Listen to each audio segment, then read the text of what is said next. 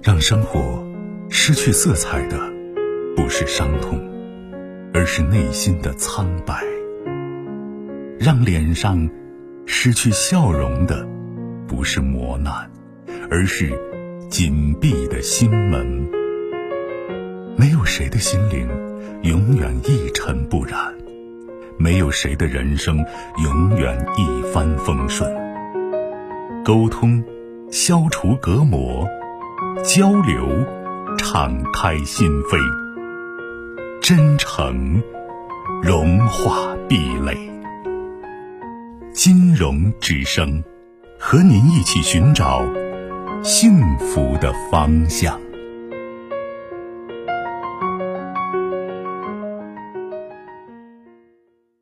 喂，你好。啊，喂，金老师，你好。哎，你好，嗯。哦，就是我，我想咨询一下我的感情问题。嗯。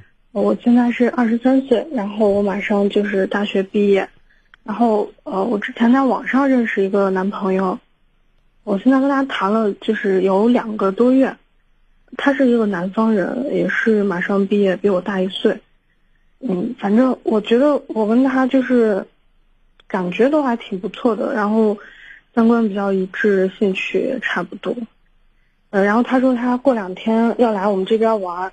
但是我父母就特别的担心，然后就跟我说了很多，他们就想的比较远，就是说如果你们要以后要结婚的话呀，啊怎么怎么样，就说南方人就是说了很多南方人就是跟我们这边差异很大这些问题，嗯，然后但是就是其实他们说这些我比较我也能理解，但是我就觉得有点太他们太紧张了是吧？对对对。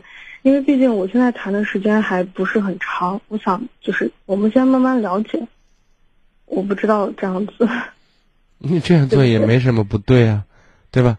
不过我倒是蛮好奇的一件事情。嗯。嗯，你在大学里面可以非常近距离的去了解的异性当中，没有让你心动的吗？呃，其实。我的大学里面，因为我之前是大学期间一直谈了一个男朋友，嗯啊，然后因为就是某些原因吧，我们分手了，所以后来才在网上认识的。就是我在网上认识，就是不是刻意的去网上，就是说今天要在网上找个男朋友这样，就是。啊，那种 就是看起来不经意间，然后大家就有一种缘分，就聊到一起。对，嗯，我不是反对说在网上啊，或者通过各种途径去结交异性，他这种渠道我我都对他没有异议，对不对？因为所有的渠道最终都要落到实处，都要接地的，对吧？嗯。但是因为什么？因为在网上或者就是很容易出现一个弊端，就是隐蔽性，对吧？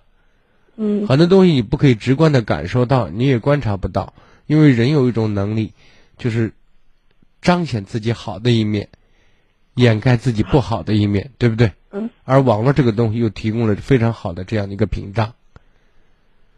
那么他要过来看你，就是在这个问题上，我唯一要提醒你的是，多注意观察，多留心他的一言一行和一些微小的动作，这是第一。第二。切忌矜持，不可随意，对吧？因为有些东西你要相信一点，得到容易，放弃更容易。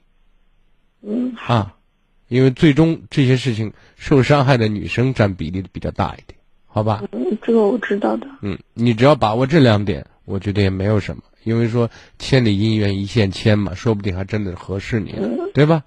也没什么就不可以的。但是呢，在没有完全了解清楚之前，我们还是需要谨慎行事。